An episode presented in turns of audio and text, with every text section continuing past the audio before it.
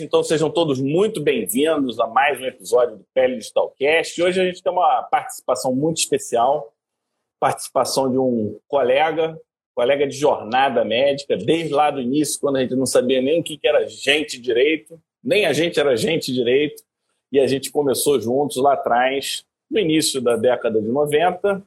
Então, eu vou fazer uma apresentação light e você complementa aqui. Então, Alexandre Calduro, ele é pediatra, cardiologista pediátrico, hoje é responsável pelo setor de transplante do estado do Rio de Janeiro, pelo menos essa era a última informação. Então, não é qualquer pessoa, é uma pessoa importante, é uma autoridade é. médica do Rio de Janeiro. Seja bem-vindo, Alexandre, para esse desafio né, da gente falar sobre uma conexão de dois órgãos que inicialmente parece que não tem muita conexão. Então, tá aqui.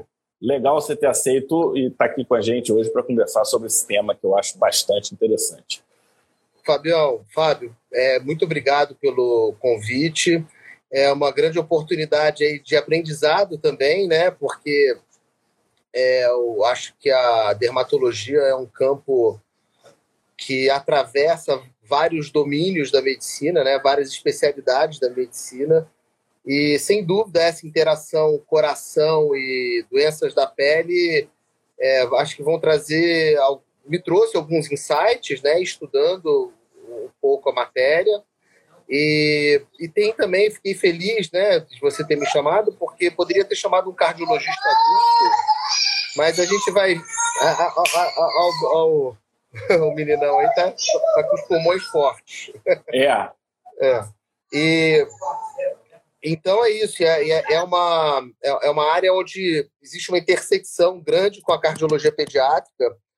Então eu fiquei muito feliz com o convite foi uma, vai ser uma oportunidade de aprender também e deixar um pouquinho aqui do que eu, do que eu sei sobre cardiologia pediátrica e essas correlação com a pele. Obrigado pelo convite, Fábio. É, isso aí eu, eu achei bem legal esse tema. Eu, tá, já, era um, já tinha um tempo que eu queria trazer, porque. Eu vou, vou direto na estrutura. Normalmente, é, o Omar faz a pergunta e eu respondo e vice-versa. Eu vou fazer hoje um pouquinho diferente. Eu vou, fazer, vou colocar a pergunta no ar, eu vou fazer os comentários dermatológicos e toda vez que tiver uma questão de é, mais cardíaca, eu vou pedir a sua participação e aí a gente finaliza junto com, com o pessoal que está assistindo a gente, né? Trazendo dúvidas e questões. Então a gente tem essa questão da interatividade. E no nosso top 5 de hoje, eu queria saber: será que realmente existe alguma relação entre o coração e a pele? A gente está falando de conexões diretas, a gente está falando de conexões indiretas ou coincidências. A pergunta é: qual é a relação entre cardiologia e dermatologia no nosso top 5 de hoje? E aí, Alexandre, eu quero trazer algumas questões para discutirmos nesse fórum, tá? Tanto contigo quanto quem está aqui com a gente. O fato é que quando a gente pega assim, um ensino tradicional, a gente é, é o que a gente chama, né? Tudo dividido em caixinha. E na prática, na dermato, a gente aprende pele. No na cardiologia, a gente aprende sobre coração e o sistema cardiovascular. E fica e nunca ficou muito claro qual é a relação entre a pele e a cardiologia. Ou seja, não são órgãos que num, numa camada mais inicial, numa camada mais superficial, tenha tanta conexão, né? Só que o nosso corpo ele é todo integrado, né? A gente não tem uma nada é desconectado. A gente está falando de comunicação sistêmica, né? pelo sistema endócrino, pelo próprio sistema nervoso, a gente está falando de comunicação parácrina, a gente está falando de comunicação autócrina. A gente tem pouca comunicação parácrina e autócrina entre pele e coração. Então a gente mais ou menos fecha em condições sistêmicas, né? condições mais endocrinológicas ou neurológicas. É, eu acho e que eu... tem Desculpa, Pode acho falar. que tem certamente uma conexão direta neuroautômica, né? Ou seja, você fica você tem uma descarga de adrenalina, você, né, você tem uma né, manifestações da, da, da, vamos dizer assim, da tempestade adrenérgica na, na, na, pele e no coração também, né? Reage sistemicamente. Mas continua, só para. Acho que a única coisa direta que eu visualizo é isso: resposta ao estresse. Agora, existem certamente aí na sua é, gênese né, desses organismos, eles, eles dividem muitas coisas em comum. É, eu acho que quando fala disso, a gente está realmente falando da comunicação mais sistêmica, ou endocrinológica é. ou neurológica, né? Sim, perfeita. Num, a gente não teria aquela coisa tanto paráquina quanto autócrina. Então, em, num primeiro momento, não ficaria tão clara a conexão. E eu queria, antes de seguir, deixar a seguinte um ponto filosófico no ar. Existe coincidência na medicina? Será que ao, em algum momento que a gente fala, ah, não, é coincidência ou é uma associação, será que não existe um ponto de união fisiológico, imunológico, por aí que seja? Então, nessa linha, eu queria trazer como eu enxergo de forma macro. E aí você depois dá uma complementada. Você pode sim ter relação direta quando a gente fala de mecanismo de dano entre o sistema cardiovascular e pele.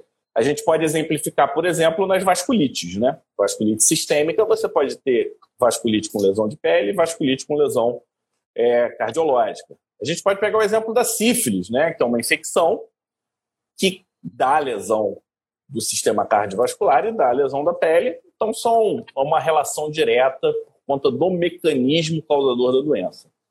A gente pode ter influência direta, ou seja, nesse caso, a pele pode influenciar o coração ou vice-versa. Então, imagina uma endocardite que emboliza e, como consequência, você tem uma lesão cutânea, né? Nódulos de é, Osler, manchas de Janeway, por aí vai.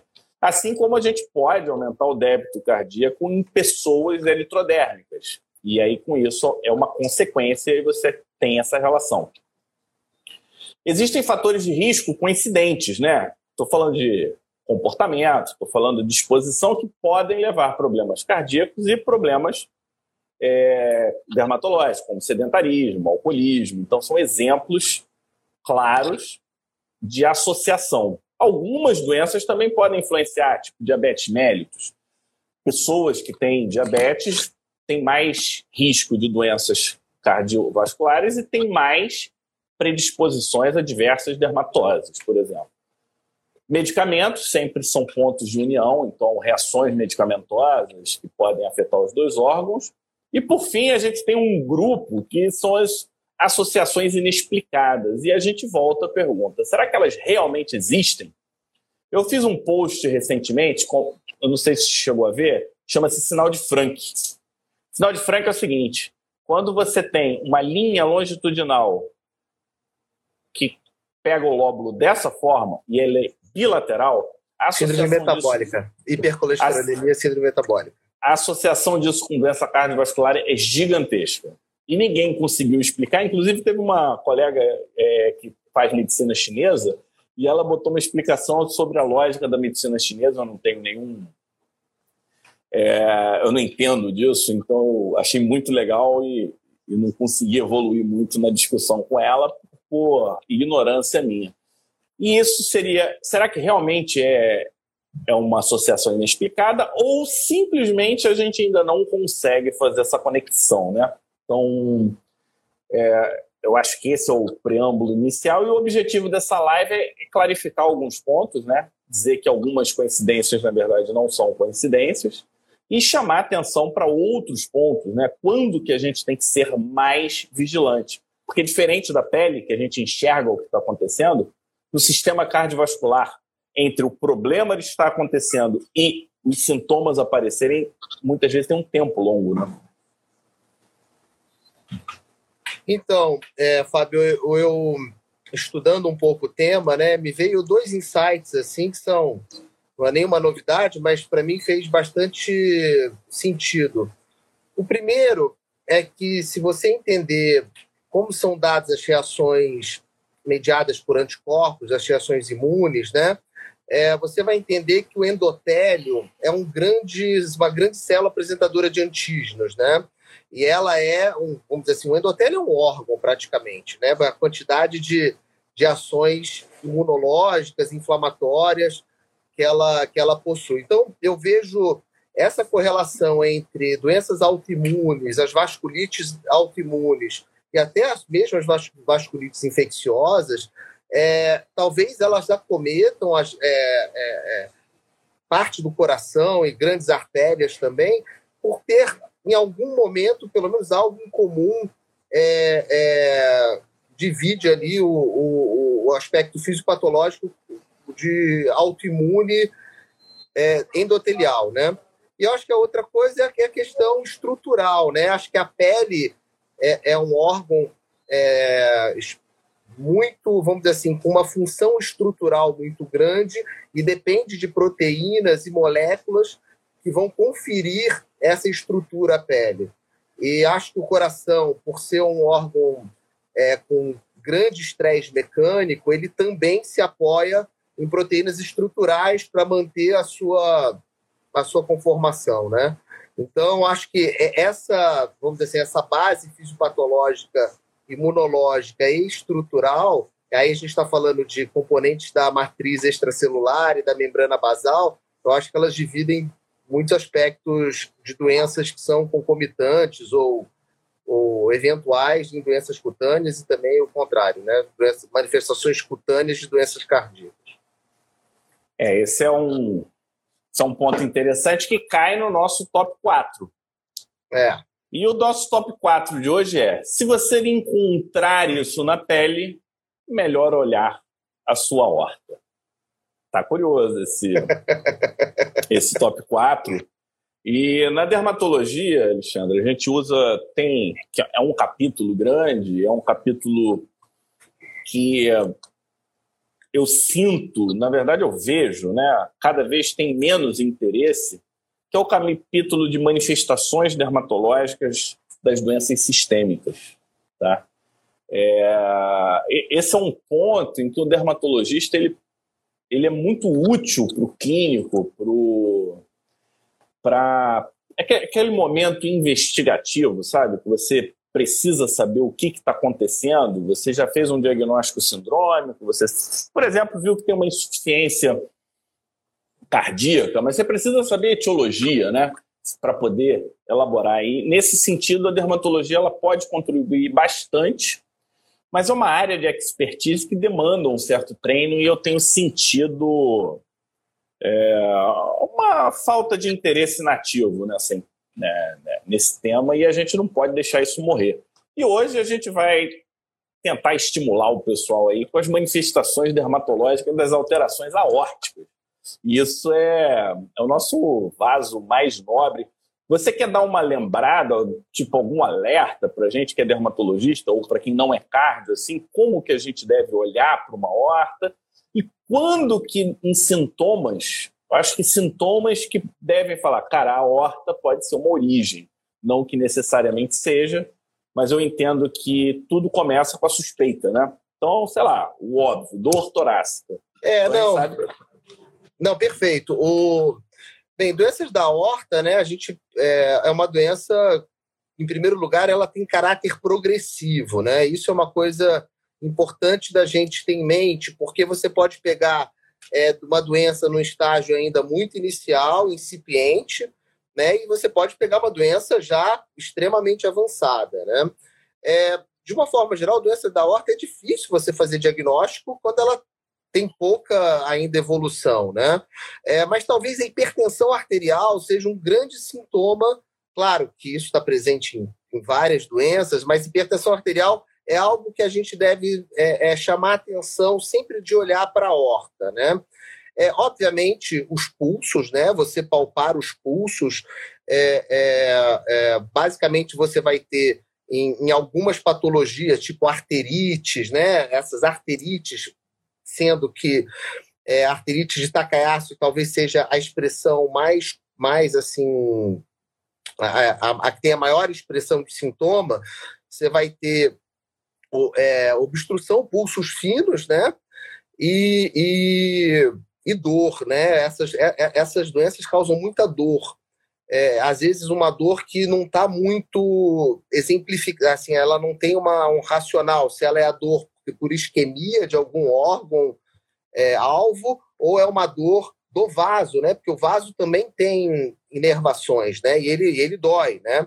Mas geralmente a dor do vaso está relacionada à dilatação do vaso, à distensão é, do vaso, e não a, a, a, a, lesões constrictas. Mas como há uma, uma lesão fisio, uma, uma endotelite do vaso, um vasorum, né? Do que nutre a, a, a grande artéria, você pode ter dor sim. Então, dor, hipertensão arterial, é, assimetria de pulsos, né? Essas são, vamos dizer assim, as principais manifestações de doença da horta.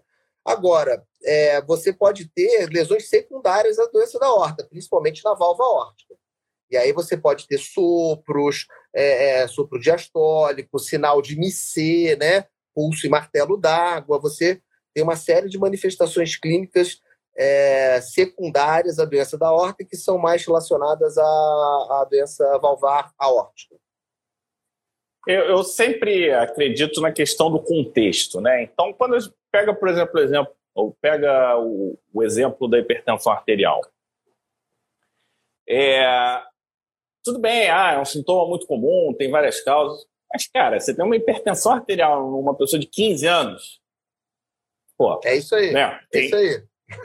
é, vamos, vamos dar uma, vamos dar uma ajustada. Então, pô, cara, sei lá, Pô, o braço fica cansado.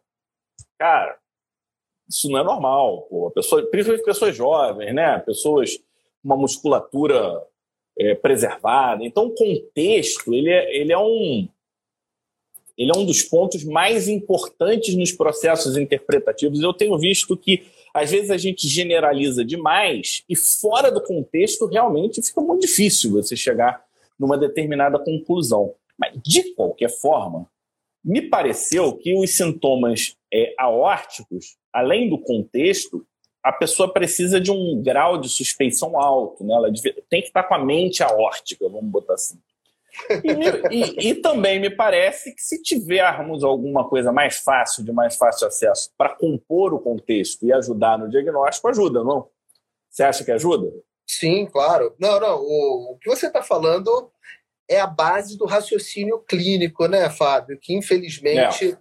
a gente está esquecendo de exercitá-lo, né? Então ele começa na identificação, na anamnese, na origem, né, no contexto socioeconômico do paciente, né, é, na história familiar e, obviamente, no exame físico, né? Eu esqueci de falar que uma coisa importante é medir a pressão arterial nos quatro membros, né? Quando você tem uma suspeição de doença aórtica, é, é, é, é assim, é, é, é, obrigatório você medir a pressão nos quatro membros, que algo não é difícil. As pessoas, ah, mas como você vai medir pressão na perna? É, você mede pressão na perna. Você tem.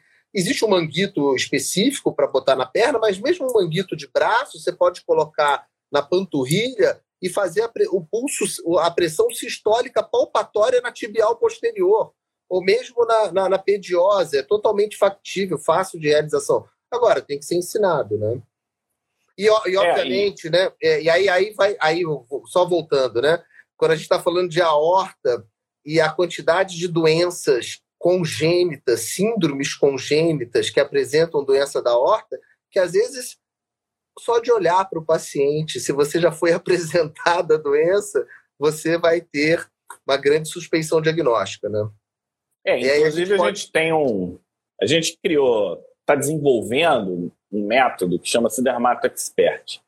E uma das coisas que a gente fala é o seguinte: é, é, é dar uma reestruturada na forma como a gente é, examina e avalia, de forma a aumentar a nossa assertividade diagnóstica. E quando você fala, por exemplo, só de olhar, é quadros sindrômicos. Então vamos pegar, por exemplo, doenças é, congênitas. Coarctação da horta, o que, que, é isso? Né? Eu acho que vale a pena relembrar, nem todo bem, mundo lembra. bem, ótimo. Coarctação da horta nada mais é do que um estreitamento da luz da horta, e ela geralmente ocorre após a emergência da artéria subclávia direita. Dificilmente você vai ter uma coartação no arco aórtico, você vai ter uma coartação na horta descendente, né? É onde o início da horta descendente. Então, basicamente, o grande é, e às vezes você tem próximo a artéria é, às vezes você pode ter desculpa antes da, da emergência da subclávia direita. E aí é muito comum a pessoa tem é, é, no, falei besteira, subclave esquerda, subclave direita sai do tronco bracocefálico, desculpa, da subclave é, direita. Então, às vezes, você tem é, no membro superior esquerdo é, hipotensão e no membro superior direito hipertensão. Esse é um sinal clássico de coartação da horta. Você mede, geralmente, o paciente, a gente examina do lado direito, então a gente faz. Então, quando a... é nesse ponto específico, você no exame clínico já praticamente mata, né? É, exatamente. Você mede a pressão do lado direito, o paciente vai ter hipertensão. Você pula para o braço esquerdo, vai dar hipotensão, pronto, coartação da horta. Se faz, quiser fazer membro superior e inferior, também, né? Então, assim, hipertensão arterial é o principal sintoma de coartação da horta. E para os não cardiologistas ou para os colegas que não leem cardio há muito tempo, quem lembrava o que era quartação da horta. Vocês lembravam? É, tem mais algum. Então você está me dizendo que pode acontecer em diferentes locais, dependendo do local, você vai ter diferentes sintomas, não é isso? Agora, existem alguns sinais dermatológicos que podem estar associados, que não necessariamente estão. Então, por exemplo, aplasia cutis é um achado clínico que o dermatologista olha e fala: isso é aplasia cutis. É um diagnóstico fácil. É... Tem uma. Quando você tem hemangioma, em área da barba, no pescoço, existe um risco alto de fazer parte de uma síndrome que a gente chama-se de síndrome FACE. P, né, de fossa posterior, anomalias da fossa posterior, H de hemangioma, e aí hemangioma a gente está falando principalmente dessas regiões. A gente está falando de anomalias arteriais e dentre elas coartação da horta, anomalias cardíacas que não tenho a menor ideia de quais sejam, e anomalias oculares. E, por fim, esse talvez seja mais fácil em pessoas adultas, e essa é uma dúvida que eu tenho, que é a síndrome de Turner. Quando a gente olha uma adolescente com síndrome de Turner, a gente não tem dificuldade. Mas quando nasce, eu acho que não é tão evidente o pescoço alado. E aí, a dobra cutânea de pescoço, eu não sei se todo mundo conhece. E as pessoas que têm síndrome de Turner têm mais risco de ter coartação de aorta, acho que dentre outros achados, né? é, cardiológicos e faz muito edema também, linfedema. Então, o linfedema é um achado dermatológico, vamos chamar assim, pelo menos é um achado ectoscópico. Né? É, na verdade, o, o, o, o que você chama de pescoço alado e, e aquela gibosidade, aquela, aquela questão do adulto, aquilo ali é involução de vaso linfático na, na embriogênese do, do Tanner, né? É, o Tanner é uma, é uma cromossomopatia, né? É o, é o X0, né? É, é a mulher X0, ela não tem o outro X, né? Ela muito associada à cortação da horta, eu, eu acho eu arriscaria dizer que é quase 50% dos Tanners tem coartação da horta, é muito comum de, de variados graus. É, ela tem é, ela tem puberdade tardia, né? Porque não tem óvulos, né? ela não, não existe uma série de é, uma série de manifestações da síndrome de Turner endocrinológicas, né, secundárias a, a, a, ao fato de não ter Ó, hipertelorismo vale, mamário né? tem também. Ah, Carla tá lembrando é, aí. É, é, é. Por causa do desbalanceamento hormonal, né? Mas é isso, com a Tanner, você falou muito bem, ele muitas vezes é diagnosticado na maternidade do bebê com coartação da horta, né? Às vezes é, é, o inverso, né? É o inverso, é. Você não é, é, é, é não é incomum a gente fazer diagnóstico de Turner, é, claro, com pesquisa genética, ultrassom abdominal, né, com algumas outras investigações propedêuticas no bebê, mas que partiu do diagnóstico de coartação. E, e, acontece do bebê inicialmente ser saudável e você só com o tempo ir suspeitando da coartação da horta? Eu estou te perguntando tem, não, o seguinte. Tem, tem sim. Tem, tem coartação com manifestação tardia. Né? E essa do bebê, geralmente, a gente chama de coartação crítica, que é uma coartação que ela se inicia porque quando o canal arterial fecha, enquanto o canal arterial está aberto, o bebê está ótimo. Mas a gente sabe que o canal arterial fecha, né? O canal arterial é aquela estrutura que existe quando ele está dentro do útero, né? Uma estrutura fetal, mas quando nasce, ela vai se ocluindo né, nas primeiras 48, 72 horas, e quando fecha o canal né, nos bebês que têm coartação importante, ele entra em síndrome de baixo débito cardíaco. Né? Ele fica pálido, diaforeico, é, sudoreico, insuficiência respiratória, choque. Se você não tratar, o tratamento é dar prostaglandina para abrir o canal arterial, é, você, o bebê morre. Né? Isso aí não é uma coisa incomum. Em lugares. Então, por exemplo, né?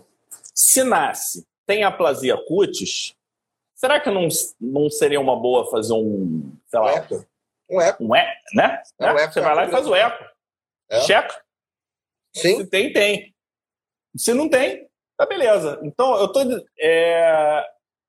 Quando né, que a gente tem que valorizar? E é uma conexão que não está clara. Eu não sei porquê, mas pode ser que embriologicamente o defeito da pele tenha a ver com a produção do defeito daquela coartação. E faz sentido, porque coartação deve ser alguma coisa relacionada a colágeno, não expande. E o que é a aplasia cutis? É uma coisa também relacionada a, a estroma e não parênquima. Então pode ser que tenha alguma conexão genética de alguma coisa nessa linha, como NOT, como WNT, que aí eu acho que é muito, muito hard a gente ficar falando disso. E agora vamos para os adultos, tá? A gente pegou exemplo de doença genética. Eu acho que o clássico do adulto é sífilis, e tem um artigo de 1915 que Darling e Clark, 1915, tá? Eles falam é reconhecido que a ortite sifilítica possui características distintas que levam à insuficiência órtica e aneurisma. Isso eles já sabiam em 1915. Só que esse drama ele não foi fácil de ser resolvido. Por quê? Porque eles viam que é, pessoas jovens morriam, morte súbita, né? E muito comum em soldados. Então, soldados fisicamente ativos, e eles morriam, né? e, e ninguém sabia exatamente o motivo. É, já tinha, em algum momento, eles faziam a classificação, né? É, morte súbita associada à doença cardíaca e morte súbita sem causa, e por fim eles viram que grande parte dessas mortalidades estavam relacionadas a sífilis. Né? Só para quem não sabe, 10% de quem tem sífilis e não tratar vai evoluir com sífilis cardíaca. Isso clinicamente. Mas se for em necrópsia, chega a 35% nos homens e 22% nas mulheres, né? E Hutchison já falava. Ele falava o seguinte: a importância de se examinar com frequência o sistema cardiovascular, pois a obliteração das grandes artérias é mais comum do que o esperado. Infelizmente, é regra essas alterações nos escaparem durante a vida, assim como nunca são examinadas após a morte.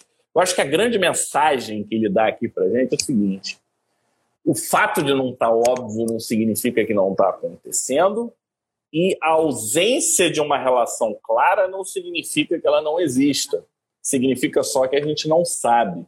E como raramente os dermatologistas fazem um exame cardiológico, e muito raramente um cardiologista faz um exame dermatológico, a gente continua no, é, no, no seguinte cenário, né? A gente começa a dar opinião sobre coisas que a gente não sabe, né? Você dá uma impressão, uma opinião sobre uma coisa que você não conhece é um risco muito alto, ainda mais quando nós, nós que somos formadores de opinião na área médica. Né? É, é muito interessante como esses antigos eles tinham uma presciência, né? eles eram muito sábios em relação aos comentários. E antes de seguir, eu acho que sífilis é o, é o grande exemplo que não é só adulto, né? Criança também tem, pode ter sífilis e nascer com sífilis. É, sífilis Eu nem a... sei se sífilis congênita dá. Não, não, não, não dá. Né? Sífilis congênita não dá manifestação na horta, não. Sífilis congênita dá principalmente alterações ósseas, né? É, as tíbias em sabre, né? É, dá calcificação cerebral, acho que dá doença na retina também, né? Então, assim, é, é uma, é uma doença gravíssima, né? Se, se retardo mental, sífilis congênita é, é, é triste. Né? Compromete, né? né? É, o, o, eu tenho um pai, o meu pai, né, um pediatra, é um super clínico que eu tenho maior admiração. Meu pai sempre falou assim que na época que ele estudava nos anos 60, que a sífilis era a grande imitadora e que ele diz que a sífilis se parece muito com que a doença de Lyme é hoje que se manifesta, tem muitas manifestações, né? E que você nunca pode deixar ela dentro, fora do diagnóstico diferencial, né? Então, só para trazer um pouquinho. Não, a Janaína está perguntando da ortite sifilítica. Não, ele, a ortite sifilítica é terciária de adulto. É terciária de tá adulto. associada é. a sífilis de é, congênita, né? E eu acho que a, a, sífilis é o grande exemplo, né? Em que no passado a gente não conhecia a conexão, hoje todo mundo que se forma sabe da possibilidade de sífilis atingir né, o sistema cardiovascular e que a horta é uma grande é um grande alvo. A gente sabe que não é só a horta hoje, tá? Pega pequenos vasos também, tem vasculites associados a sífilis, mas a sífilis faz uma coisa muito difícil, né? Que é obstrução total de aorta. Isso não é qualquer, não é qualquer doença que consegue obstruir a aorta total. Então, é, é, são curiosidades é, interessantes. Não é a única doença infecciosa que pega vaso. A gente poderia pegar a ortites, inflamações. Né? Vamos para o lado das inflamações. Inflamação de aorta infecciosa, salmonela, lembra? Salmonela tif, você pode ter lesão cutânea. Inclusive, a lesão cutânea, se você for lá e, e, e fizer a cultura, dá positivo. Estafilococcus aureus, né? Pode dar ortite, pode dar lesão de pele. Então, o contexto em quadros infecciosos deve ser bem lembrado. E tem as aortites não infecciosas, as inflamatórias. E eu acho que um, eu queria começar com uma inflamatória que, na verdade, é um contínuo de doença infecciosa, que são as artrites reativas e a doença de Reiter. Na pele, a gente tem algumas alterações, é, e algumas são clássicas, né? Queratodermia blenorrágica, a gente outra clássica é balanite circinada, mas tem outras. Você pode ter vulvite ulcerativa, você pode ter onicólise, você pode ter pústula periungueal. Pústula periungueal não é qualquer coisa que dá, não. Então você tem artrite e pústula periungueal e teve diarreia há duas semanas, ou teve é, uretrite há pouco tempo, ou tá com uretrite, cara, isso é, isso é um sinal muito sniper, vamos dizer assim. Úlcera oral, glossite. É, é, precisa, às vezes, de um repertório, né? Mas só de lembrar, né? Quem lembrar de pústula periungueal e artrite e lembrar de Reiter, é legal. Agora, Reiter tem relação com doença cardíaca? Então, é, é, é raro, né? É, é, é raro você. Você pode ter doenças é, inflamatórias concomitantes, tipo miocardite, né? Isso é uma, é, é uma, uma, uma a gente sabe que Yersinia, que clamídia, é, e que salmonela salmonela também é, podem dar é, quadros de miocardite, mas eu vou ser bem sincero aqui na minha eu que nesses 20 anos aí de cardiologia, eu sempre trabalhei em grandes centros, né? Tipo, de, desde o Instituto do Coração, agora no Instituto Nacional de Cardiologia, não é algo comum, tá, Fábio? São raríssimos. Eu, eu, eu não me lembro, ou não foi diagnosticado, obviamente, que quando vem para a gente, às vezes vem tarde, e a gente acaba jogando tudo na conta do, da miocardite viral, né? E, e, e, e a gente sabe também, uma coisa que é importante dizer, que miocardite, na sua maioria, há resolução espontânea do quadro, né? Então, às vezes o paciente faz uma miocardite, às vezes nem entra em insuficiência cardíaca, tem um desconforto, uma dor torácica, às vezes toma lá um anti-inflamatório ou algo, o anti-inflamatório não é para usar em miocardite, por favor, mas toma alguma as coisa. As pessoas usam, né? É, é, as pessoas que as pessoas usam e, e acaba quando, passando, né? A gente não faz diagnóstico. Os que chegam para a gente são quadros já com insuficiência cardíaca, né? São pacientes que apresentam com doença com manifestação cardíaca, porque é, volto a dizer, no COVID isso ficou muito claro, a quantidade de miocardite que foi diagnosticada no, na época do Covid, né? Então, obviamente, é o poder da estatística, né? É exatamente. Você tem um sistema de altíssima vigilância e aí você define miocardite como aumento de troponina. E aí o cara aumenta a troponina, tem alguma elevação de enzima cardíaca, você fala assim, ah, ele teve um acometimento miocárdio. Mas a insuficiência cardíaca foi uma minoria, assim, ínfimos que apresentaram com, com um quadro realmente com disfunção orgânica.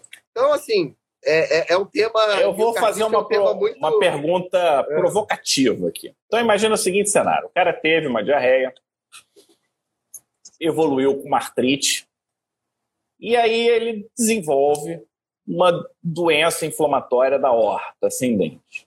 E com isso, ela tem, é, essa lesão inflamatória ela vai passando subclínica. E ao longo do tempo, desenvolve uma insuficiência aórtica.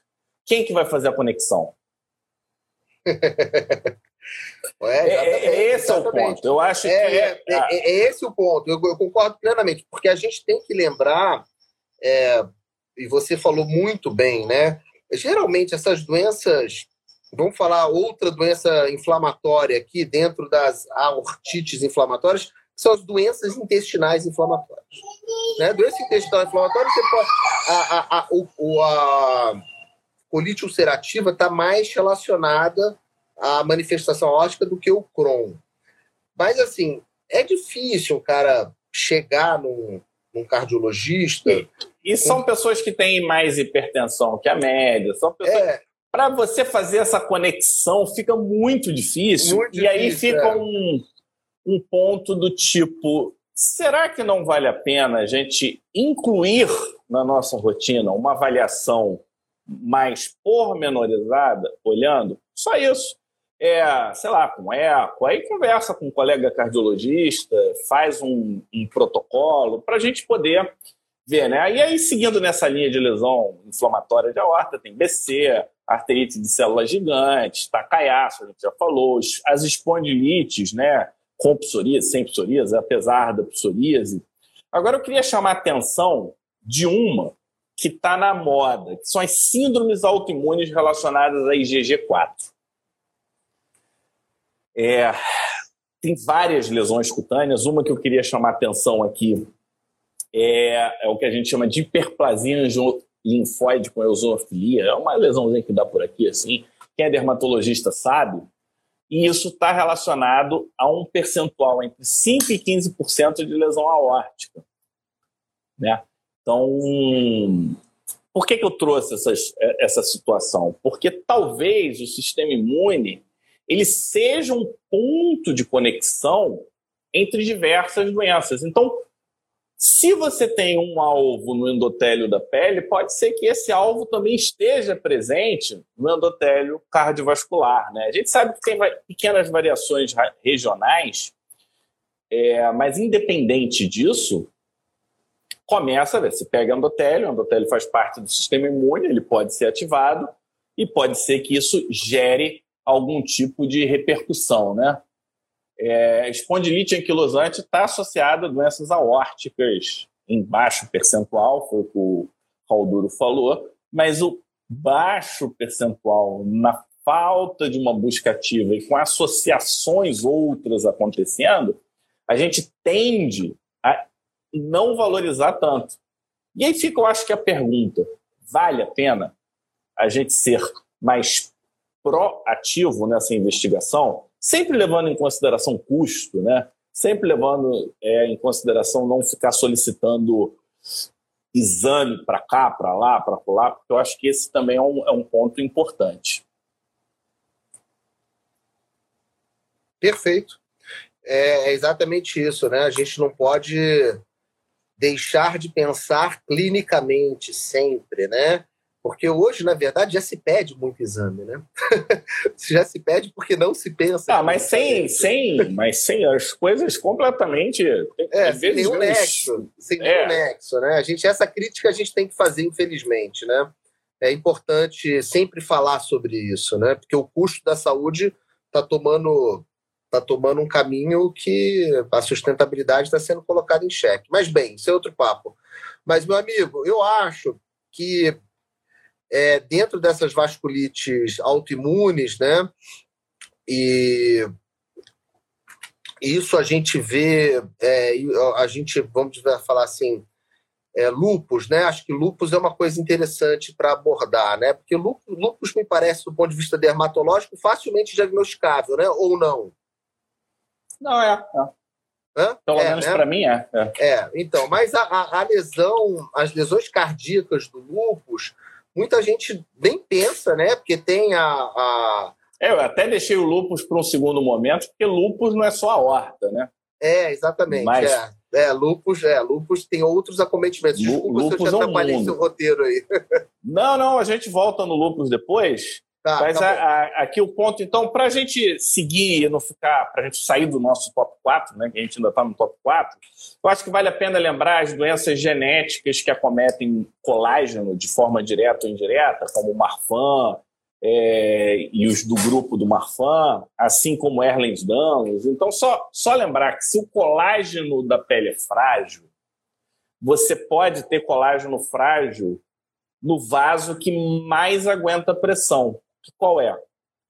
É, é a aorta. Então, se você tem fragilidade do colágeno da pele, a aorta ela pode sofrer muito por essa falta de um colágeno estruturado.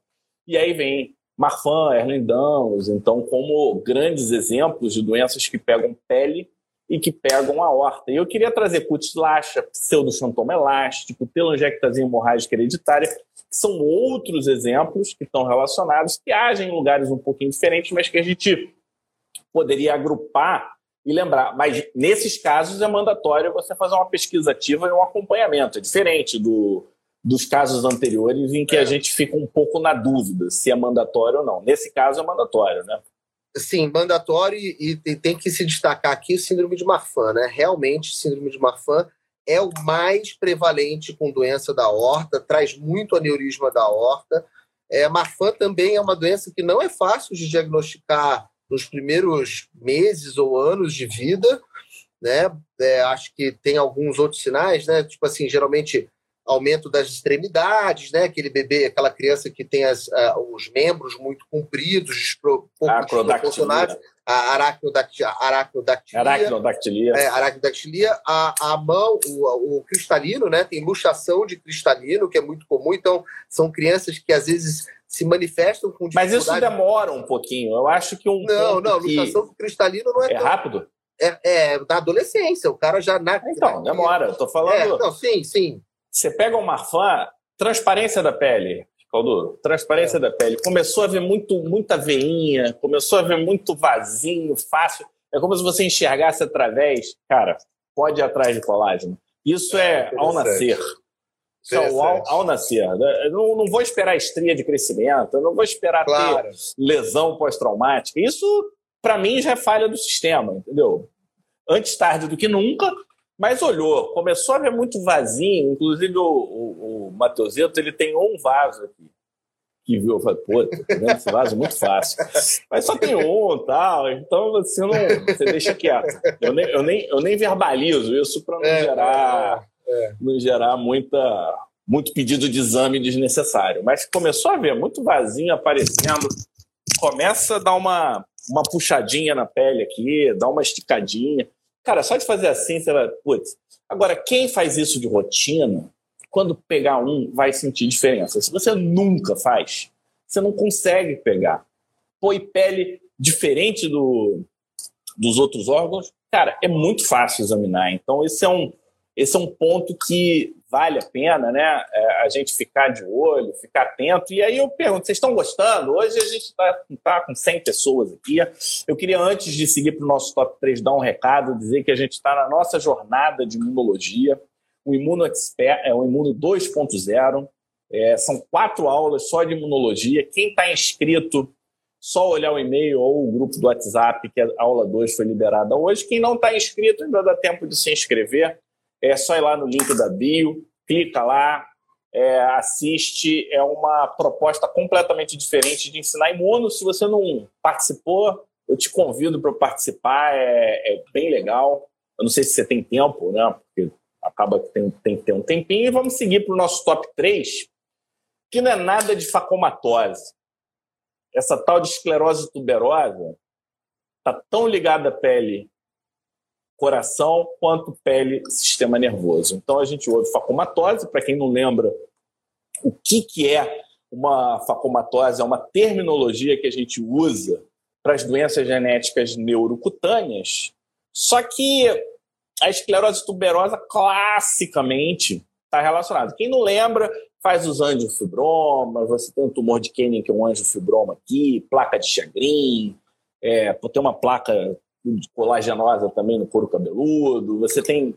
Acho que a leucodermin, confete, talvez seja uma das que primeiro chama atenção né, para o pediatra, quando, quando ele observa, porque os tumores demoram um tempinho para aparecer, mas a, a hipocromia ela é relativamente precoce. E eu queria chamar, porque isso a gente deu um destaque para essa, porque é uma doença classicamente pele e sistema nervoso, só que tem mais relação com o coração do que o pessoal imagina. Só, só a fisiopatogenia é o seguinte: tem duas proteínas que é fácil de lembrar, que é a martina, que vem de amartoma, e tuberina, que é de esclerose tuberosa. Então não é tão difícil. Elas funcionam em duplinha. E a gente chama isso de formação de dímero. Quando elas formam esse dímero, o que, que acontece? Elas vão lá e vão atrás do mTOR. mTOR, lembra que Thor é um cara forte. Então, o Thor é o cara do crescimento, proliferação, ele regula isso. Se o mTOR é, ele está funcionando, está produzindo mais células, está proliferando. E a Martina e a Tuberina, quando juntinhas, elas vão lá e dar uma acalmada no Thor, né? Como se fossem as duas concubinas do Thor. Então eu fiz aqui uma, uma historinha, as duas concubinas vão lá, se juntam e acalmam o Thor, aí o Thor manda o povo ficar quieto. É. E. Não, não e isso é basicamente não, não, isso. A gente, não, não, mas eu, nesse eu contexto. É. Ah. Não, não, as manifestações cutâneas da esclerose tuberosa elas são fundamentais para o diagnóstico, né? Isso aí não tem a, a menor dúvida. Mas hoje em dia, com o avanço da medicina fetal e com a quantidade de ecocardiogramas fetais que a gente tem feito atualmente, muitas dessas dessa doença é diagnosticada pelo achado de tumor intracardíaco no período fetal. Olha, pessoal, então é isso que eu queria falar. Então, basicamente, quase todos os pacientes com esclerose tuberosa têm ou tiveram algum tumor cardíaco em algum momento. E aí eu acho interessante você trazer as características desse tumor, porque é, eu faço a pergunta para os colegas dermatologistas: quantos de vocês com esclerose tuberosa pediram um eco do paciente ou receberam um paciente já com um eco com um diagnóstico de qual que é o tumor? É rabdomioma? Rabdomioma, rabdomioma. Rabdomioma, rabdomioma cardíaco. cardíaco é, é. É, o rabdomioma, exatamente, né? Ele é uma formação, né? uma massa tumoral que geralmente ele está dentro do coração, né? Ele está aderido à parede do ventrículo ou do septo. É, de, de, na grande maioria dos casos, ela involui ou não traz nenhum tipo de problema. No entanto, eu posso falar aqui de experiência própria. É, já peguei algumas crianças que tiveram que operar o coração por conta de rabdomioma, porque esses rabdomiomas invadiam o trato de saída da horta, né? Assim, a via de saída. Que ele fica meio pendurado, né? É, é, a via de saída do ventrículo esquerdo. Não, ele não fica, ele não é pediculado, ele não é pediculado como, fosse, como fosse um mixoma. Não, não é. Ele não tem essa característica de mobilidade. Ele está aderido à parede, tá? Mas por, e como ele cresce muito rápido, como você falou, é um tumor de rápido crescimento e também rápido involução, ele, ele pode obstruir a horta. E às vezes o doente chega com é, é, sintoma de obstrução, estenose aórtica, que você vai ver é um, é um tumor que está então, debaixo da horta lá. Então me é parece que é o seguinte: você olha, vê o lugar. Se é um lugar de risco, você, você fica atento. Se é um lugar tranquilo. Você tem que acompanhar você deve acompanhar sempre, porque ele pode ter dois comportamentos. Ele pode diminuir, mas ele pode crescer também, entendeu? Então, é, e, é, e é, não, é interessante porque esse é o único tumor da esclerose tuberosa com um potencial de involução. E é por isso que a maioria dos colegas não viu. É, tem, tem, uma que colocou assim: 39 anos de dermato, nunca vi é engraçado, porque ela é da dermato. Eu que estou na cardiologia pediátrica, eu direto e reto sou encaminhado com crianças com tumor cardíaco e esclerose tuberosa, que é uma doença é. que tem uma, uma incidência que não é, que não é tão baixa. Não, é não. é tão é um baixa, mil, É um para mil, é. um para cinco mil, não é tão baixo assim. E o interessante, o que, que acontece? Não é só em grandes hospitais, não. É porque o pessoal perde o diagnóstico, a pessoa morre, a principal causa de morte dessas síndromes é, morre de morte súbita, quem que vai fazer essa associação, tá? Então, é, acho que o recado aqui é esclerose tuberosa é igual acompanhamento ecocardiográfico em todos os pacientes, sem a menor sombra de dúvida, assim que fizer o diagnóstico. E a, o segundo recado é que mTOR você consegue inibir mTOR. Cirolimos, everolimos. Então, no caso da pele, você pode até mandar fórmula tópico, mas talvez seja uma, uma opção interessante para pacientes com crescimento mais rápido de tumor intracardíaco, ou até com lesões tumorais em outros lugares, como o sistema nervoso central, em outros que pode acontecer. Não é só, não é só o coração, você pode ter no pulmão, você pode ter no rim, pode ter sistema nervoso é, central. O, o, o mTOR, é, esses inibidores do mTOR, né, que você falou, eles fazem parte do arsenal terapêutico, quimioterapêutico, vamos dizer assim, do, de tratamento de tumor em criança com esclerose tuberosa. Eu sei porque eu já vivenciei algo do tipo já. É, e são imunossupressores, né? Clássicos, bastante utilizados. É, tinham outras aqui doenças genéticas, mas a gente vai pular essas doenças genéticas e deixar para um, um próximo, para uma próxima live. E eu queria trazer no nosso top 2 de hoje o seguinte: quando as bolhas e o coração ah. se conectam. Quando que uma bolha na pele deve nos deixar atentos em relação ao coração. Isso é muito fascinante, né? Porque assim, como assim bolha e coração? Então, a grande conexão aqui, pessoal, são as moléculas de adesão. E a gente vai tem algumas, tá? Mas vamos focar nas desmugleinas. Assim como tem desmugleína na pele, a gente tem desmugleína no coração. Predomina no coração, a desmogleína 2, se eu não me engano. Na pele, predomina-se a 1 e a 3. Aonde tem mais desmogleína 2 é região palmo plantar, se eu, se eu não estou errado. E aí, isso forma um grupo né, de doenças, as doenças das desmogleinas, né? desordens desmossomais cardiocutâneas. Quem que já ouviu falar desse termo? E esse termo, sim, é utilizado. E é, é, faz sentido, né? O coração precisa aguentar pressão, né? Porque se ele não aguentar pressão, ele é, ou faz cardiomiopatia dilatada ao longo do tempo é, e dá ruim, né? Dá ruim para a pessoa. E se não aguenta pressão, eu acho que pode dar problemas é, de arritmia também. A gente já já chega lá, mas alguns colegas devem estar se perguntando: pô, se na pele é desmogleína 1, se na pele é desmogleína 3, e no coração é desmoglina 2, qual seria a relação? A relação é a formação dessas estruturas, porque elas têm é, outras proteínas lá dentro. Então a gente está falando de desmoplaquinas, desmocolinas, a gente está falando de placoglobina, a gente está falando dessas proteínas e elas estão em todas as desmoglinas. E nesse sentido, quando você tem defeito de umas dessas proteínas, você pode ter defeito em mais de um tipo de desmogleína. E, é, e aí que é interessante. Então, basicamente, eu vou facilitar a vida de todo mundo, não vou ficar muito é, de detalhe aqui, genético. Eu vou falar quando que você suspeita na pele de defeito dessas proteínas, tá? Que estão relacionadas à desmogleína quadros eritrodérmicos ou eritroqueratodérmicos em crianças.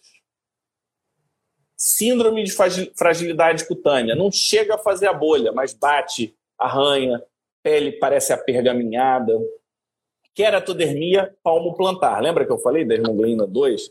Região palmo-plantar. E anormalidades de haste capilar. Aqui eu estou falando do cabelo enroladinho, que é o woolly hair, ou criança que não cresce cabelo, que é a hipotricose. Então, quando você tem esse contexto, principalmente já no nascimento, logo, são situações dermatológicas que eu tenho que pegar e falar: Alexandre, avalia esses pacientes, porque esses pacientes podem ter problema cardíaco.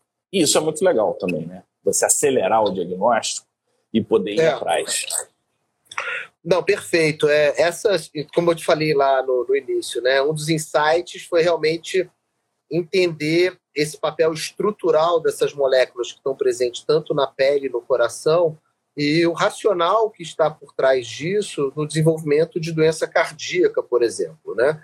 Então, você olhando a, a como que é o doença da bolhosa? Ai, meu Deus, a epidermolise bolhosa. É, epidermólise bolhosa. Não, essa aqui é distrófica, juncional, qual é o nome dessa? Isso. É isso, né? Epidermólise, epidermólise bolhosa. bolhosa é, epidermólise bolhosa. Se olhando a epidermólise bolhosa, existe uma associação com não compactação ventricular, né? Então, o que, que é isso? É uma doença, porque o, o, a gente, quando olha o coração, o ventrículo direito e o ventrículo esquerdo são praticamente estruturalmente muito diferentes. O, o ventrículo direito é um coração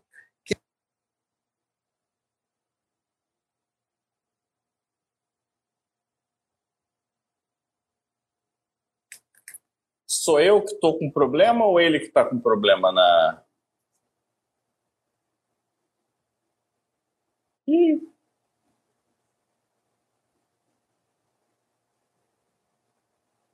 Hum.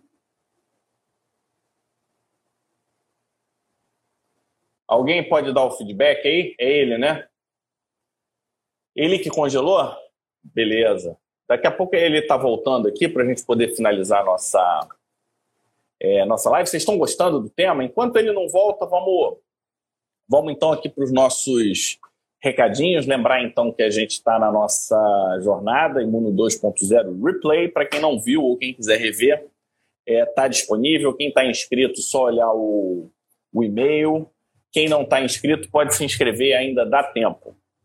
É, vem cá que tem um, tem um participante muito comum. Vem cá, muito tempo que ele não participa da nossa live. Olha quem que está aqui hoje para participar da nossa live. Muito tempo que ele não vem com a gente. Ele está com sono, né, Matosito? É, ele não quer. Ele vai dormir. Não quer dormir? Calma. Então, como ele, ele tá, deixa eu ver se ele já voltou aqui. Ó. Já voltou. Vamos finalizar então a nossa live de hoje com o nosso top 1. E a pergunta, eu acho que talvez seja uma, uma pergunta muito. Como é que eu posso dizer? É, que talvez principalmente os dermatologistas podem estar fazendo, né? Quando que as doenças inflamatórias enxergam o coração? Eu estou aceitando aqui, mas não está te aceitando, Alexandre.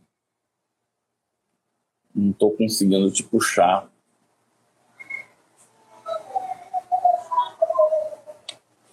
Ah, voltou.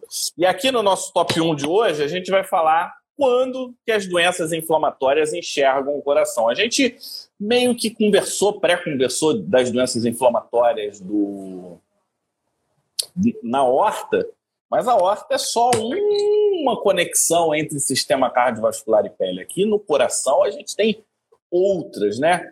É, só lembrando que lupus, lupus, 50% dos portadores de lupus têm alguma condição cardíaca associada. Cara, e talvez esse seja o exemplo mais complexo e acredito eu que lupus e doença cardiovascular é uma live, né? Sozinho, a gente pode falar. Você pode ter lesão direta, lesão indireta, você pode ter lesão obstrutiva, você pode ter é, por envelhecimento acelerado associado à doença inflamatória. Eu acho que esse a gente deixa, sabe aquele gostinho de quero mais? Se vocês gostarem, a gente pode fazer uma segunda live cardiocutânea e poderíamos, poderíamos falar até de lupus e doença cardiovascular, mas acho que lupus e doença cardiovascular e a tua especialidade é quando a gente fala de lupus neonatal, né? Acho que esse eu acho que vale a pena, já que é, é o teu trabalho, é o que você faz. Você vê muito lupus neonatal? A gente vê bastante. São as crianças que são encaminhadas por bloqueio atrioventricular, por BAV, por bradicardia fetal. Então, esses bebês, as mães, no seu pré-natal, diagnosticado com bradicardia, às vezes, é, muito, muito, muito, não, eu diria que quase 100% associado ao anticorpo anti-RO. Né? Assim, anti-RO é presente nas mães dessas crianças que têm BAVT congênito numa proporção muito alta. E às vezes o lúpus é feito o diagnóstico da mãe aí, tá?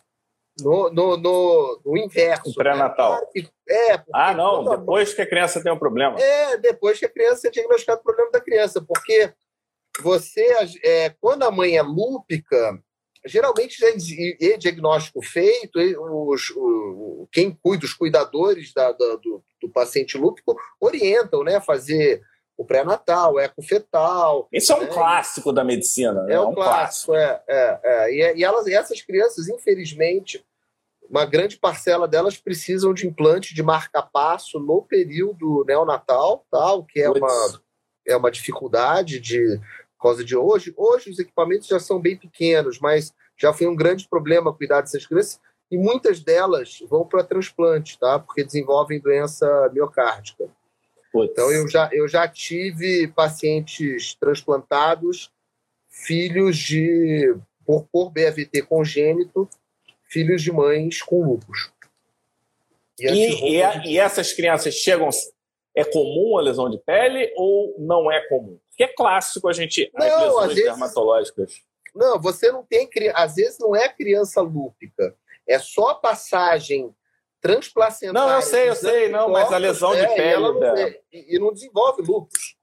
Não, é, mas tem a lesão típica do ah, lúpus tá, neonatal. Do, do, do neonatal? Não, não, me recordo de ter visto, Fábio. Não, não, não eu queria, eu queria essa, essa estatística inversa, né? Porque é muito comum quando você vê lesões anulares, inflamatórias em criança hum. ou assim que nasce, a gente já pensa logo em lúpus neonatal, né?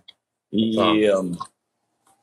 É interessante. Só para então, lúpus, aí a gente tem esclerodermia, né? Que esclerodermia você pode ter pericardite, você pode ter miocardite associada à fibrose arritmia, hipertensão pulmonar. É, lembrando, então, é, que quando há hipertensão pulmonar, você vai ter consequência no ventrículo direito. Para dermato, isso não é óbvio, não, tá? Não, não é, mas esse ponto, esse ponto eu acabei esquecendo de falar que talvez seja o ponto mais, mais assim, não importante, mas que tem que ter, tem, tem que ter essa atenção porque também a doença arterial pulmonar, o que a gente chama de hipertensão arterial pulmonar, é uma doença extremamente insidiosa e subclínica. E você só vai fazer diagnóstico quando você tem uma doença muito grave já instalada. E hoje existe um arsenal terapêutico de vasodilatadores para tentar controlar essa doença, que é uma doença extremamente debilitante. Com, com quem tem diagnóstico de hipertensão pulmonar, eu não sei te falar aqui claro, os números, mas a sobrevida em cinco anos é coisa, depois do diagnóstico fechado, é muito E você não reverte, né? Depois é, que está estabelecido, não você não reverte. É uma doença extremamente grave. Tá? Então, assim, hipertensão pulmonar tem que investigar. E como investiga hipertensão pulmonar? Ecocardiograma. É, é, é, se o ecocardiograma não foi possível de fazer, tem que fazer cateterismo, tá? Tem que fazer cateterismo. Botar lá um, um, um, uma, um, fazer uma manometria, medir a pressão na artéria pulmonar, não tem como. E dermatomiosite é outra doença inflamatória que pode acometer o próprio miocárdio, também tem distúrbios de condução, risco de doença aterosclerótica aumentado, assim como no lúpus, também corre risco de doença pulmonar, hipertensão pulmonar em alguns subtipos, né, de é, de dermatomiosite, além das vasculites sistêmicas. Eu acho que o grande recado aqui nessas doenças de colágeno inflamatórias é o acompanhamento cardíaco regular. Né? Eu acho que isso tem que. Se, se o colega que está atendendo não faz, eu acho que vale a pena terceirizar, ter o clínico, o cardiologista, alguém que faça isso na rotina. E uma, uma outra dúvida que fica é quando é sistêmico, tipo lúpus sistêmico, a gente não tem dúvida. Mas aquele lúpus subagudo sem lesão sistêmica. E a dermatomiosite, que é mais. que é a miopática. Na minha visão hoje, Calduro, do ponto de vista de acompanhamento, ele deve ser inicialmente regular e conforme a estratificação cardíaca e os achados, a gente vai afastando. Aí faz a cada ano, a cada dois anos, a cada de tempos em tempos, sim, mas sim, inicialmente você precisa de um, de um de um, uma visão panorâmica. Então você faz curto, a cada três, quatro, até ser entre três e seis meses, dependendo se a pessoa tem tem sintoma, para você fazer o que? Olha, em um ano, de três em três meses, ou de quatro em quatro meses, você não teve nenhuma alteração. Ah, então eu estou mais tranquilo e agora eu vou fazer de oito em oito meses, nove, nove, de ano em ano, porque eu já mapeei aquela evolução. E aí eu, eu enxergo também que tem que ser tipo igual paciente de risco, né? Você tem que fazer esteira, você tem que fazer router, você tem que fazer essas coisas todas meio sacalzinho, né? É, mas é, eu não, entendo. Mas são, são, testes, são testes provocativos, né? Porque, na verdade, às vezes, na condição de repouso, você não observa uma coisa que é comum, porque quando a doença ela, ela você carrega ela durante muito tempo, existe uma certa alta. A, o paciente tende a se autolimitar. Né? É, e se compensar. Então, é muito fácil o médico, o paciente não trazer essa queixa. Né? Ah, e, e, e assim, se para o médico a associação não é, não existe, imagina é. o paciente, ele não vai é, relação. Queixa, né? Exatamente. Deixa eu só fazer um, um, um, um parênteses que a gente acabou passando pelas desmopatias.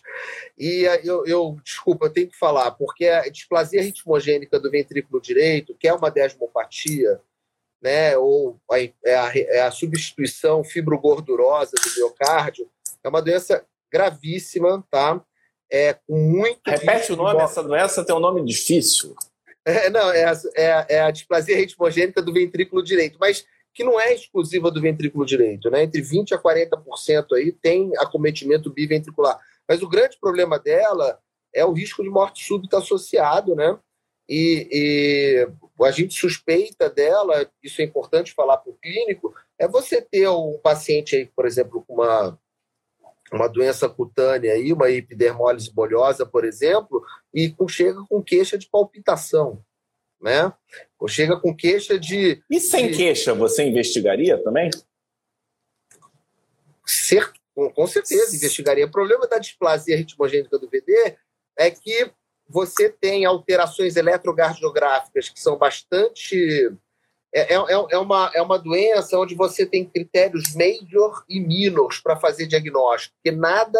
Porque é, é o, o, diagnóstico mesmo, né? Você ter é, a substituição gordo, fibro-gordurosa do, do, do, É, você teria que esperar o fim para é, Exatamente. É. Então, você, na verdade, o eletrocardiograma vai trazer boas, boas pistas. Primeiro é a onda E. O eletro comum ou tem que fazer um rolo? O eletro comum, o eletro comum de 12 derivações. Existe uma derivação chamada derivação de.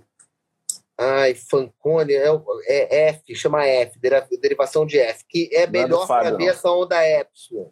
Tá? Mas na, na derivação normal é onda epsilon em V1, que nada mais é do que um, como fosse uma ondinha logo depois do, do, do, do, do, R, do, do final do S inicial de V1, mas o mais importante é um S de V2 e V3 e onda T invertida de V2 e V3. Então, onda epsilon em V1 com inversão de 2 e 3 e história de palpitação e taquicardia geralmente do originário do ventrículo direito, isso abre a suspensão. E outra coisa é a dilatação do ventrículo, né? O, do ventrículo começa a ficar doente. Mas eu não podia deixar de falar de displasia, porque é uma doença do mal, tá? Então tinha tá. que lembrar aí. É, só para simplificar o pessoal, assim, do ponto de vista dermatológico, as epidermolises bolhosas raramente estão relacionadas a isso. As que estão relacionadas a isso são aquelas alterações que eu falei, eritrodermia, hiperceratose palmo-plantar, alterações é, capilares e, te, e, a fragilidade cutânea. Por quê? Porque essas são doenças intradesmossomais. A epidermolise bolhosa, as mais graves, elas estão relacionadas a colágeno 7 e estão relacionadas à zona de transição de membrana basal. Mas, assim, Epidermolise bolhosa tem problema de complacência cardíaca também. Então, eu acho que para o dermatologista não precisa entrar no meandro do diagnóstico cardíaco, assim como para o dermatologista talvez não faça tanta diferença um, o detalhe do diagnóstico cutâneo, mas você enxergar essa relação entre fragilidade de pele e possibilidade de doença de coração, entre não crescer cabelo e possibilidade de doença do coração, faz uma análise, um exame clínico, mas liga para o colega, porque se for esperar que ele saiba disso, a chance dele saber não é alta, é baixa, porque são situações raras, né? A gente não tem tempo para ficar estudando. Eu vou fazer um bate-bola rápido aqui, é, só para dar uma lembrada, é bônus para quem está aqui. Quem ficou com a gente até agora, aguentou a minha voz, aguentou a voz do Calduro até agora, acho que vale a pena um bônus. Infecções que pegam pele e coração. Vou dar uns exemplos aqui. Covid-19, doença de Lyme, sífilis a gente já viu, varicela zoster e rubéola são cinco exemplos de doenças que pegam pele e coração. Então, fiquem atentos. Você fez um diagnóstico como cardiologista, eu acho que a pele aqui é mais para alertar o cardiologista, né? O cardiologista fez o diagnóstico, ou o clínico fez o diagnóstico, a pele entra no pacote. Mas se você viu pela pele, dá uma lembradinha do coração. Algum comentário em relação a essa? Acho que a rubéola congênita talvez valha a pena trazer, é, é uma doença é, gravíssima. É, é, o, é isso, essas não, elas dão muitas alterações vasculares, tá? É, são estenose das artérias pulmonares, pode ter coartação da horta também, mas o principal lesão é a esternose de, dos ramos das artérias pulmonares. Esse é o principal lesão é. da rubéola congênita. E a rubéola congênita tem um achado dermatológico que é muito interessante. Você olha uma criança que parece que ela é cheia de hemangioma, e na verdade você está vendo hematopoiese extramedular cutânea. Então, é um monte de bolinha, roxinha tal, e aí no contexto, né, tem rinite, tem aquelas porqueiras todas, você lembre de rubéola congênita, porque faz hematopoiese cutânea. É, é uma coisa curiosa. Muito né? interessante, né? não sabia. Muito bacana. É, lembrar das xantomatoses, que várias estão relacionadas a doenças, riscos de doenças cardiovasculares, a próprio diabetes mellitus, isso acho que não, não tem nada né, é, que seja novo. Eu queria chamar atenção para efeito adversos a drogas, pra Macrolídeo está relacionado ao alargamento do intervalo QT em 10%. Isoniazida está associada a pericardite em 30%. Os triazólicos estão relacionados a alargamento, QT, torçar de ponte, risco de morte súbita. Estou falando de traconazol, principalmente, fluconazol também. Corticoide é clássico, né? hipertensão, doença coronariana e diversas outras. Azatioprina pode dar hipotensão. Metotrexate tem um monte de alteração cardíaca. Quem que faz acompanhamento cardíaco de usuários de metotrexate? Tudo bem que o dermatologista usa dose baixa, né? É, mas as alterações fibrosas do metotrexate não tem nada a ver com dose. Então, é, vale a pena. Ciclosporina, hipertensão, né? A amitriptilina, gente, tem, é um risco cardíaco importante, principalmente se vai fazer em idosos, taquicardia, isquemia cardíaca, hipotensão, hipertensão. É, fluoxetina, que é outro problema que, principalmente em mais velhos, né, bradicardia, é, alargamento QT, dapsona pode dar miocardite por hipersensibilidade à droga, inclusive no contexto de DRESS. Eu chamei a atenção de algumas, né, não, óbvio que eu não falei todas, mas eu peguei algumas que nós, dermatologistas, usamos ba bastante. É, tá, tá legal? Quer fazer algum comentário? Não, perfeito, não, perfeito. Só é um comentário que muita droga altera o QT, né? E eu vejo muitas vezes pessoas falando assim: ah, mas vai alterar o QT, não posso usar. É muito importante que a questão de alteração do intervalo QT ela é importante para as pessoas portadoras de síndrome do QT longo. Tá? São essas pessoas que têm risco de usar drogas, é, esse tipo de droga. Então, antes de fazer. De iniciar, né? droga, né?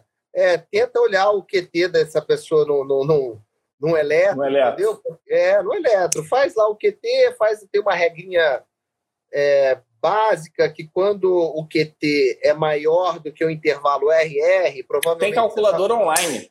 É, tem calculador online, né? Tem várias é. formas. Né? Esse, esse eu quero saber como é que está o QT do meu paciente. Aí você entra, você entra lá no online, você mede os quadradinhos, ele, ele tem umas calculadoras tão burrona assim, você fala, quantos quadradinhos? Quantos não sei o que? Vai lá, porque que a gente nunca lembra? Pô, quantos quadradinhos, quantos milissegundos, não sei o que. Aí o cara já facilita. Quantos quadradinhos?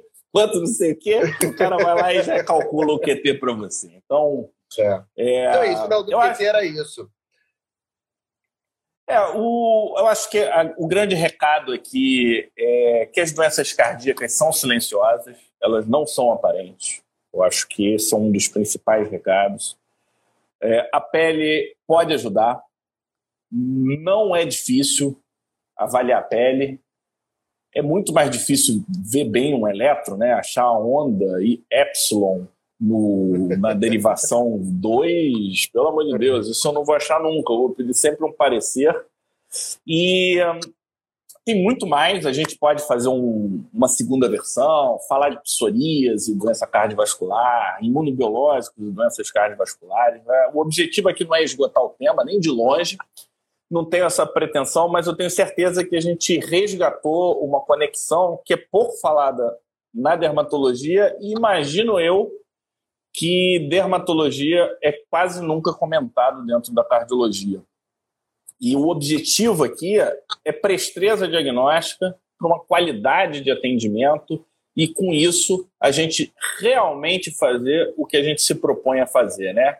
Primum non non série e uma qualidade de atendimento de alto nível. agradeço muito a participação. Você já é parceiro Pele Digital. Você sabe que a partir da terceira participação já paga a conta também. Então, é, já estou ansioso para te chamar mais uma vez e lembrar que a casa do Pele Digital é sua. Quando você quiser fazer treinamento, conversar alguma coisa sobre transplante, não precisa estar relacionado à pele, não.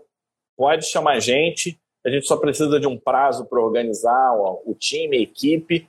Aqui as pessoas gostam de medicina. Eu acho que a Janaína perguntou e traconazol está associado ao quê? A risco de morte súbita, que não necessariamente está relacionado a alargamento de QT. Então a gente nem sabe o motivo. É... Ó, o pessoal já gostou. Psoríase e síndrome metabólica, isso acho que vale até um fórum, né? Tem muito ponto em aberto, muita coisa fechada, mas muita coisa em aberto. E Agradecer, Alexandre. Diz aí o que, que você quer dizer. Meu amigo. Isso aí. É, meu amigo, eu, eu que agradeço. Foi uma oportunidade incrível de, de ler sobre o assunto também, né, para refrescar a memória. Obrigado pelo, por compartilhar aquele grande livro, foi muito bom. É, é um, sempre um prazer estar com você, Fabião, que é um, é um médico realmente que valoriza as habilidades humanas, né? Porque hoje, num ambiente de tanta tecnologia, a gente poder fazer que o médico ainda tenha um papel central é, nas conexões de informação, né, e trazer isso para o seu paciente de uma forma humana. E a gente não deve nunca perder essas capacidades que são nossas, né, que só, só nós que somos capazes de, é, de, de, interagir da melhor maneira. Então, assim, eu, eu gosto muito de estar aqui, vocês são um grupo fantástico falar que você sempre me salva, né? Que toda vez lá no transplante, quando aparecem umas lesões meio estranhas, eu te mando a foto. E faz muita falta, é isso também que tem a ver com a sua primeira fala. É muito ruim eu trabalhar no hospital cardiológico sem ter outras especialidades do meu lado, ainda mais eu que trabalho com transplante, é fundado, seria fundamental ter outros especialistas. Então, essa chance de poder ter essa conexão com você é, sempre amplia os meus horizontes e sempre traz é, sempre me traz no ponto que é fundamental, ou seja, nós somos tratado o corpo humano de uma maneira global, inteira e que realmente essas essas disciplinas elas são muito mais departamentais do que na prática. Né? Na prática a gente precisa ter um olhar global. Obrigado, tá, amigo? E o pessoal está perguntando, a live vai para o nosso podcast, é, Pele Digitalcast. Você já ouviu o nosso podcast? Já, claro. Já, já. O nosso podcast fica lá no Spotify, na Apple, e vai sempre ao ar às sextas-feiras, meio-dia. Então, sexta-feira, meio-dia, vai para o ar. E muito provavelmente no futuro a gente vai pegar trechos dessa live e vai colocar no nosso canal do YouTube, que eu peço aqui é uma, um apoio. Entrem lá, assistam o vídeo. Mas eu só peço uma coisa: se for assistir o vídeo, deixa ele ligado até o fim, porque entrar no vídeo e sair do vídeo é a pior coisa que pode acontecer para gente no canal do YouTube. Mas fora isso, mais uma vez, obrigado, Alexandre, e agradeço a vocês que ficaram com a gente. Hoje a gente fez uma live um pouco mais longa, mas o tema mereceu esse destaque. Isso porque a gente fez vários cortes aqui no nosso no nosso momento Roteiro. e o no nosso roteirinho e o Omar ele está indo para Milão enquanto a gente está aqui ralando. Alexandre Calduro, a vida é assim, ela não é justa, ela não é igual a todo mundo, mas a gente não tem nada que reclamar. Só de estar com vocês aqui é um grande prazer. Obrigado e terça que vem a gente vai falar sobre um assunto fantástico, talvez até te interesse, sabe por quê? Porque tem total conexão. A gente vai conversar com o nosso colega dermatologista Samuel Maldenbaum, é assim que, eu acho que é assim que pronuncia, e ele criou uma das. É, talvez o projeto de inclusão social relacionado à dermatologia mais importante do Brasil e, quiçá, um dos mais importantes do mundo, chama-se Derma Camp. em que participam somente crianças com doenças é, genéticas. Então ele tem muita criança com epidermolise Nossa, bolhosa. Ver, quero ver. E Nossa, é um projeto fantástico. Completou 10 anos esse ano, então não é uma coisa de eu fiz para tirar uma foto no Instagram. E a gente estava devendo trazer isso. A gente já colocou no nosso podcast uma que a gente não tinha vindo indo para o podcast, que é um trabalho social é, feito em Angola, com pessoas albinas, que é a nossa colega, putz, fugiu o nome dela aqui, me desculpa, a Carolina Masson, que ela vai lá também há vários anos, então não é só dar diagnóstico e largar por aí, é dar diagnóstico e dar apoio. Então a gente precisa conhecer esses projetos, que são projetos inspiradores, e quem sabe não vamos, a gente não faz também já uma parceria cardiológica para ver essas crianças com epidermolise bolhosa, eu não tenho a menor ideia de como é feito esse acompanhamento cardíaco, mas é, tá aí, tá aí o convite para você, para todo mundo, e vamos aproximar todas as especialidades. Boa noite a todos e até o próximo. O próximo evento nosso é sábado agora, sábado cosmiátrico, a gente vai falar sobre as novidades do Congresso Europeu de dermatologia com Omar em Milão, falando da, com a gente sobre o que, que tem de novo relacionado à cosmiatria, mas a cosmiatria baseada em evidência. Nada dessa cosmiatria da dancinha da semana. Então, é isso aí. Muito obrigado. Um abraço a todos. Abraço. Valeu.